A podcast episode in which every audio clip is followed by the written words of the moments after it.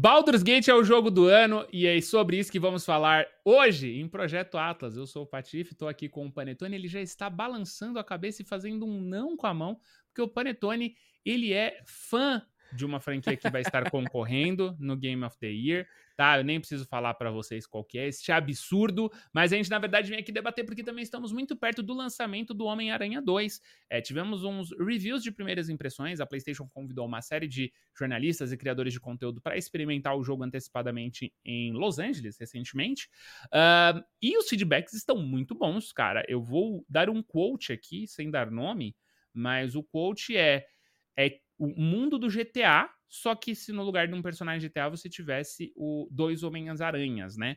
Então, pô, o mundo de GTA, a cidade nível GTA, realmente é um negócio que, que dá uma empolgada ali no, no nosso coraçãozinho, né? Porque eu acho que parte do, da experiência GTA é o universo, né? É, é, a cidade onde se passa.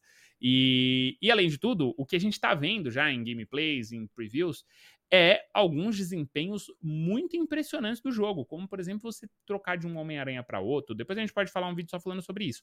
Porém, Panetone, eu ainda acredito que Homem-Aranha não tira o jogo do ano do Baldur's Gate 3 e nem do Zelda, tá?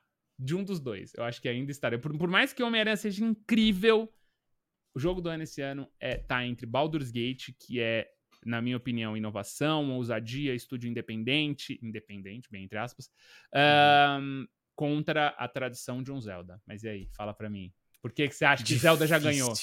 Difícil. Ó, eu falo muito do Zelda, galera, porque eu sou o maluco da Nintendo. Eu adoro jogos da Nintendo. Eu sou, eu sou muito pessoal de, de Zelda. Ah, conheci o Miyamoto. Cara, eu, eu, eu sou apaixonado pelos jogos. É, todas as pautas de Pokémon que vocês veem aqui no canal, é, é culpa. Grande parte é culpa minha, tá? Porque eu, eu, eu, adoro, cara, falar sobre isso. Eu não ia baixar o, o a DLC do Pokémon, comprei, joguei. É, já falamos sobre isso aqui no canal. Enfim. Mas eu, eu, eu faço essas zoeiras todas, mas eu ainda acho que o Baldur's Gate vai ganhar como jogo do ano. Não gostaria que ganhasse, porque eu quero que o Zelda ganhe, mas eu acho que foi um jogo que ele, ele, ele melhorou tanta coisa de Pera. outras, de um gênero que a gente precisava Eu vou parar tudo mais. agora, porque quando a gente, quando eu, de agora em diante, nesse, nesse podcast, quando as pessoas forem ver eu e o Panetone conversando de jogo do ano, teremos uma briga, tá? Não vai ser, não vai ser um clima agradável aqui, clima de disputa. Você jogou até que ato do Baldur's Gate 3? Você zerou até o Baldur's o 3. 3? Até o ato Você 3, zerou? eu não terminei Você começou o ato 3. Tá. Eu comecei o ato 3. Tá é. bom, beleza. É só pra gente se entender aqui. Tá bom. Vai lá, tá. segue, seu, segue seu raciocínio, perdão. Beleza, eu não consegui terminar ele ainda. Eu vou fazer uma viagem em breve. Quem sabe eu consiga terminar. Mas é, é, é, é um daqueles jogos que você vê muita gente jogando online e você acaba vendo como como a, é, ele vai ter uma continuidade do que você já viu ali dos primeiros atos, né? Acho que o próprio Zelda também, eu acho que o Zelda, o Tears of the Kingdom, você não precisa necessariamente terminar a história para sacar qual é do jogo e para sacar qual é da, é, da quantidade de sistemas e de coisas que você tem para fazer. Né? Acho que são dois jogos que você realmente não precisa ter ali é, é, a história fechada para você poder é, já compreender o, a grandiosidade que o jogo é. Cara, só a quantidade de escolhas que você tem no Baldur's Gate 3, é, de coisas que você pode fazer e como que o jogo vai ser impactado por causa dessas ações, isso eu já acho muito incrível. A discussão de, é, de jogo do ano a gente vai ter muita calorada ainda quando nós terminarmos todos os jogos que a gente precisa terminar ainda. para mim, ainda é com certeza o Baldur's Gate.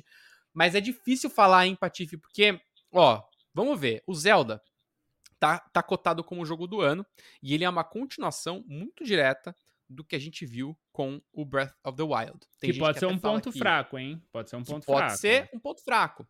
Baldur's Gate, ele é um jogo bastante inovador, mas para quem conhece os jogos da Larian e jogou é, o Divinity 2, sabe que aquilo é uma continuação, só que repaginado para D&D, né? Eles trouxeram ali toda, toda a parte do D&D que não tinha no jogo da Larian. O jogo da Larian era algo algo diferente, mas. É, é, é, é, quase que um sistema exclusivo ali, né? É, base, é baseado em DD, porque tudo que é de RPG a gente tem um. São as tudo, regras do DD, né? Tudo São que as regras do... de, é, é, tudo que a gente tem de, é. de, RPG, principalmente de turno, quando a gente vai falar, é tudo baseado em ADD, que é a, que é a primeira versão ali do DD, né? É, que é o pós-DD, que era um wargame. Né? Então era um wargame D&D, veio o AD&D que é um RPG, aí vem o Dungeons and Dragons, as suas edições, a, o, o, o Baldur's Gate é baseado em D&D quinta edição, é muito específico, mas o Divinity, assim como todos os RPGs, tem a base feita em cima do D&D antigo.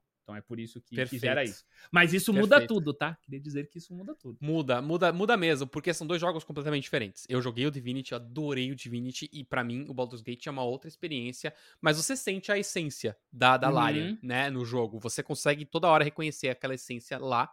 E o Homem-Aranha, ele vem de um jogo e meio, né? De um jogo do Homem-Aranha que foi muito bom, e depois o Miles Morales, que eu, eu falo que é o meio, né? Porque ele realmente não era é. um jogo inteirão, mas era muito bom também. E Adorei essa definição, tá? Essa definição é simplesmente perfeita. Eu nunca tinha pensado Era um jogo e meio. Era, um isso. jogo e meio, é, isso mesmo. E agora a gente tem uma Nova York muito maior, porque eles incorporaram Brooklyn também, né? Bom, eles. É o que você falou, né? O GTA 4, a cidade grande lá do, do de Nova York, só que com Homem-Aranha.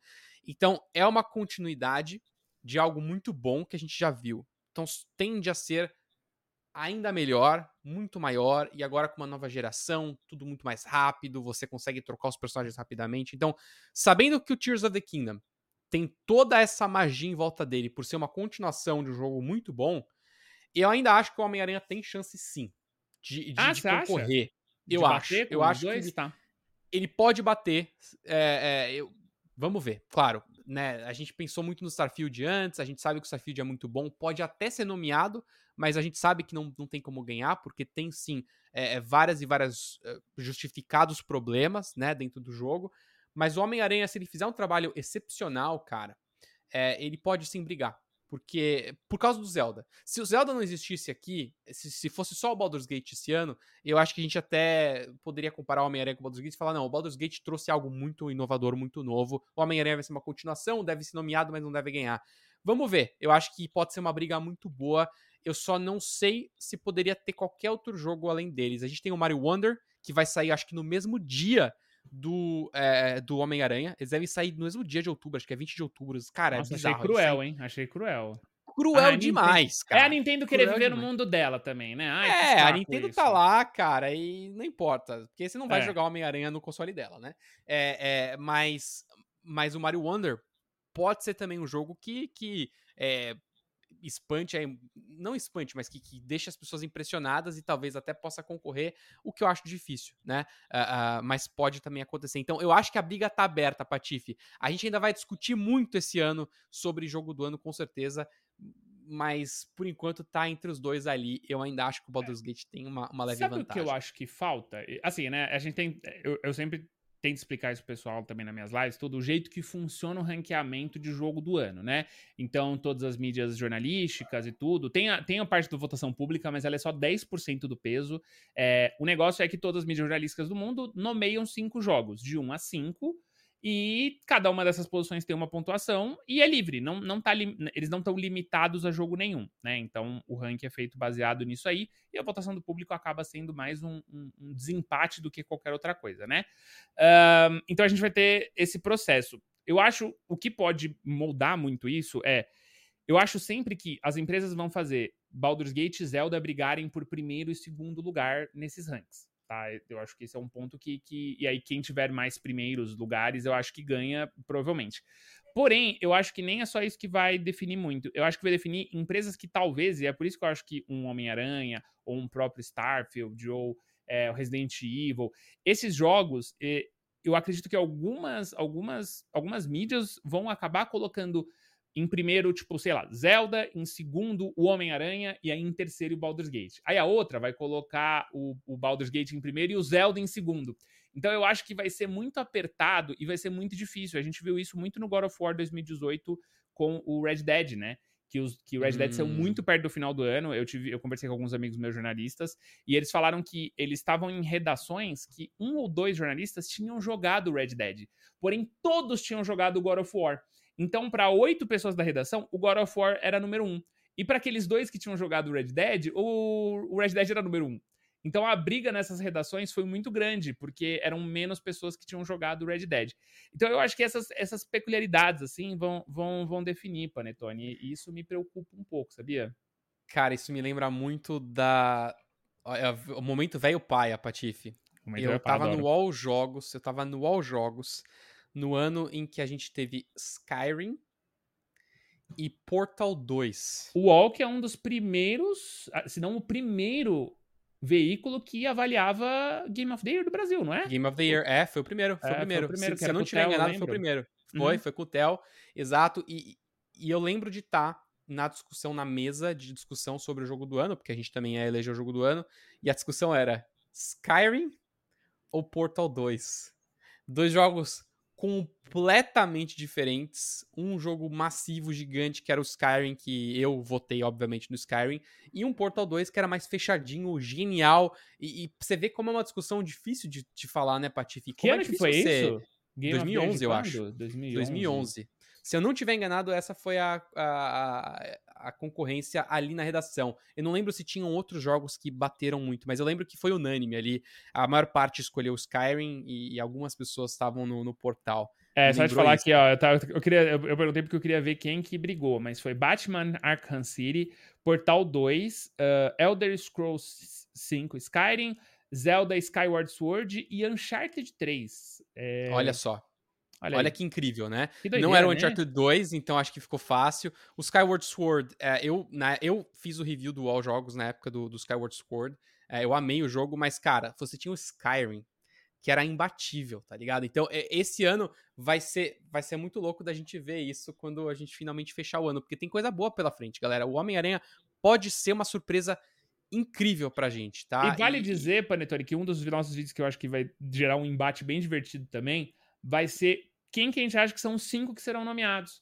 Porque uhum. eu acho que tem oito jogos que brigam já esse ano. Tem oito jogos é, brigando é, tem vários, cinco tem vários. No, no, nomeações. Eu acho que esse é um dos melhores anos de lançamento de jogos de muitos anos, cara. É, esse ano, é, você, jogador, tem que agradecer pela quantidade absurda de opções boas que você tem. Tá no console da Nintendo? Você tem uma opção boa. Tá no PC? Tem várias opções boas. Tá no PlayStation? Tem... Cara, no Xbox. Esse é um ano excepcional e acho que a gente ganhou muito com esse ano, cara. É, é muito gostoso falar sobre o jogo do ano quando a gente compara Zelda com Baldur's Gate. Não importa quem vai ganhar, velho. Dois jogos maravilhosos que você tem que jogar, você tem que conhecer. É, é isso. isso mesmo. Eu vou, comer, vou terminar com uma pergunta diferente isso aqui. Que ano foi melhor do que 2023 para jogos? Porque muitos falam de 2012. 2012 é um ano incrível. 2013 é, é muito bom. Verdade. Agora eu, eu tô vendo aqui 2011 a gente teve Skyrim e Portal. Eu não lembrava.